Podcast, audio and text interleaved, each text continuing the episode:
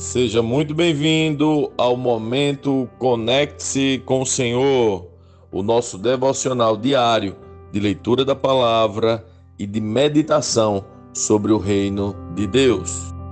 Vamos ler o capítulo 16 de Atos dos Apóstolos.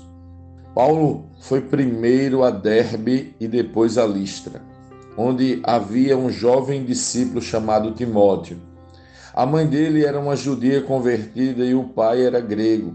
Os irmãos em Listra e em Cônio o tinham em alta consideração, de modo que Paulo pediu que ele os acompanhasse em sua viagem.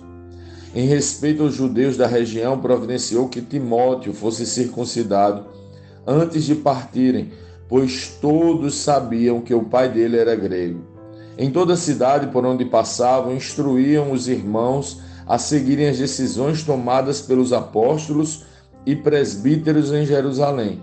Assim, as igrejas eram fortalecidas na fé e cresciam em número a cada dia.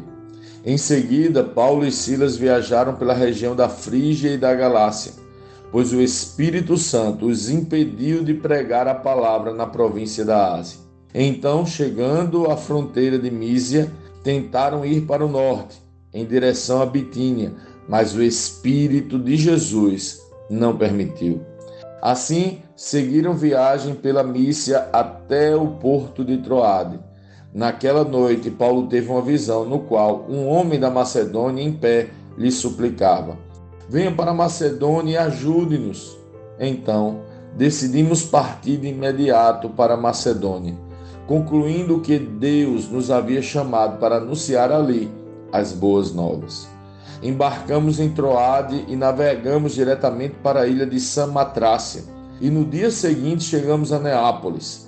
Dali alcançamos Filipos, cidade importante dessa região da Macedônia e colônia romana, e ali permanecemos vários dias. No sábado, saímos da cidade e fomos à margem do rio, onde esperávamos encontrar um lugar de oração. Sentamos-nos e começamos a conversar com algumas mulheres ali reunidas. Uma delas era uma mulher temente a Deus chamada Lídia, da cidade de Tiatira, comerciante de tecido de púrpura. Enquanto ela nos ouvia, o Senhor lhe abriu o coração e ela aceitou aquilo que Paulo estava dizendo. Foi batizada junto com sua família e pediu que nos hospedássemos em sua casa. Se concordam que creio de fato no Senhor, venham ficar em minha casa, disse ela, e insistiu até que aceitamos. Certo dia, enquanto íamos ao lugar de oração, veio ao nosso encontro uma escrava possuída por um espírito pelo qual ela predizia o futuro. Com suas adivinhações, ganhava muito dinheiro para seus senhores. Ela seguia Paulo e a nós, gritando: Estes homens são servos de Deus Altíssimo e vieram anunciar como vocês podem ser salvos. Isso continuou por vários dias até que Paulo, indignado, se voltou e disse ao espírito dentro da jovem: Eu ordeno em nome de Jesus Cristo que saia dela. E no mesmo instante o espírito a deixou. Quando os senhores da escrava viram que suas expectativas de lucro haviam sido frustradas, agarraram Paulo e Silas e os arrastaram à presença das autoridades na praça do mercado. Estes judeus estão tumultuando a cidade, gritaram para os magistrados. Eles ensinam costumes que nós, romanos, não podemos seguir, pois contrariam nossas leis. Logo, uma multidão revoltada se juntou contra Paulo e Silas e os magistrados ordenaram que os dois fossem despidos e açoitados com varas. Depois de serem severamente açoitados, foram lançados no cárcere. O carcereiro recebeu ordens para não os deixar escapar, por isso os colocou no cárcere interno, prendendo-lhes os pés no tronco. Por volta da meia-noite, Paulo e Silas oravam e cantavam hinos a Deus. E os outros presos ouviam. De repente, houve um forte terremoto e até os alicerces da prisão foram sacudidos. No mesmo instante, todas as portas se abriram e as correntes de todos os presos se soltaram. Quando o carcereiro acordou, viu as portas da prisão escancaradas. Imaginando que os prisioneiros haviam escapado, puxou a espada para se matar. Paulo, porém, gritou: Não se mate, estamos todos aqui. O carcereiro mandou que trouxessem luz e correu até o cárcere, onde se prostrou, tremendo de medo, diante de Paulo e Silas. Então ele os levou para fora e perguntou: Senhores, que devo fazer para ser salvo? Eles responderam: Creia no Senhor Jesus, e você e sua família serão salvos. Então pregaram a palavra do Senhor a ele e a toda a sua família. Mesmo sendo tarde da noite, o carcereiro cuidou deles e lavou suas feridas. Em seguida, ele e todos os seus foram batizados. Depois levou-os para sua casa e lhes serviu uma refeição, e ele e toda a sua família se alegraram porque creram em Deus. Na manhã seguinte, os magistrados mandaram os guardas ordenarem ao carcereiro: solte estes homens. Então o carcereiro mandou dizer a Paulo: os magistrados disseram que você e Silas estão livres. Vão em paz.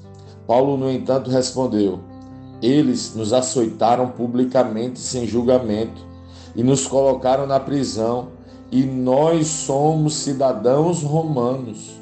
Agora querem que vamos embora às escondidas? De maneira nenhuma. Que venham eles mesmos e nos soltem. Os guardas relataram isso aos magistrados que ficaram assustados por saber que Paulo e Silas eram cidadãos romanos. Foram até a prisão e lhes pediram desculpas. Então os trouxeram para fora e suplicaram que deixassem a cidade. Quando Paulo e Silas saíram da prisão, voltaram à casa de Lídia. Ali se encontraram com os irmãos e os encorajaram mais uma vez. Depois partiram.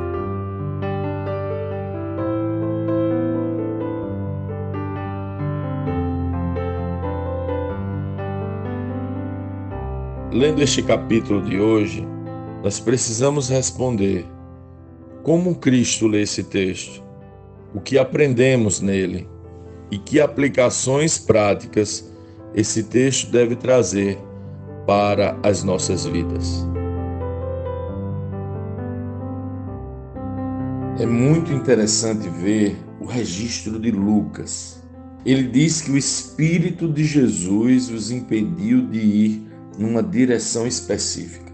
Aquela direção que eles acreditavam ser a sua jornada. Eles eram dirigidos pelo Espírito Santo. O caminho percorrido estava na agenda do Senhor. Eles saíram para a segunda viagem missionária de Paulo com um determinado plano, mas o Senhor os guiava em seus próprios planos. Será que fazemos desta forma? Será que temos percebido o Espírito de Jesus, o Espírito Santo, nos impulsionando a um lugar e nos impedindo a outro? A Igreja de Cristo precisa ser suscetível ao Espírito. Nós precisamos estar sob o governo dele. Penso que devemos buscar isso. Penso que devemos desesperadamente buscar isso. A palavra de Deus é este governo que a palavra nos guie, que o Espírito aplique em nós e através de nós. Mas existe um alerta que precisamos nos atentar. Paulo e Silas queriam ir numa direção, foram impedidos por duas vezes pelo Espírito. Depois, numa visão, entenderam que deveriam seguir outra direção, era o Senhor os direcionando. Mas foi naquela direção que o Senhor os concedeu, que o Espírito os deu, que eles encontraram a prisão, os açoites e tiveram os pés presos a um tronco. Sim, ouvindo o Espírito Santo, eles foram por um caminho que lhes trouxe dores. O texto vai dizer que ficaram despidos em praça pública, ficaram nus e nus foram açoitados. Havia um propósito de salvação naquele caminho, um propósito que não contemplava o bem físico de Paulo e Silas, mas o avanço do reino e a salvação de Lídia da família do carcereiro e de outros irmãos. Você entende? Seguir o Espírito Santo não é obter ganho ou lucro. Quem propõe isso são os espíritos enganadores que estavam sobre a jovem adivinhadora que predizia o futuro. Estes espíritos adivinhadores oferecem ganhos e lucros. O Espírito de Jesus propõe propósito. O que você escolhe? Lucro ou propósito? Os que tinham a expectativa de lucro estavam naquela noite em suas casas, certamente preocupados em como faturar mais. Entretanto, Paulo e Silas, depois de açoitados, com os pés presos em troncos e com as feridas expostas, estavam orando e cantando ao Senhor. E toda a prisão os ouvia. Quem você quer ser nessa história? Que você e eu tenhamos a coragem para viver o propósito, que tenhamos a coragem para ouvir o Espírito Santo.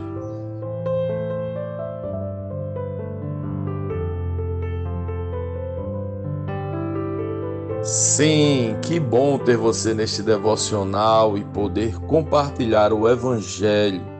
Mas, como sempre dizemos, o texto de hoje, o texto de cada dia, tem muito mais para oferecer, muito mesmo. Nosso objetivo aqui é te influenciar a parar um pouco e ler o texto bíblico, pois acreditamos que cinco minutos de vida na palavra podem transformar completamente uma vida. Que Deus te abençoe leia, medite, comente, pergunte e adore o Senhor no seu lugar secreto. Conecte-se com o Senhor.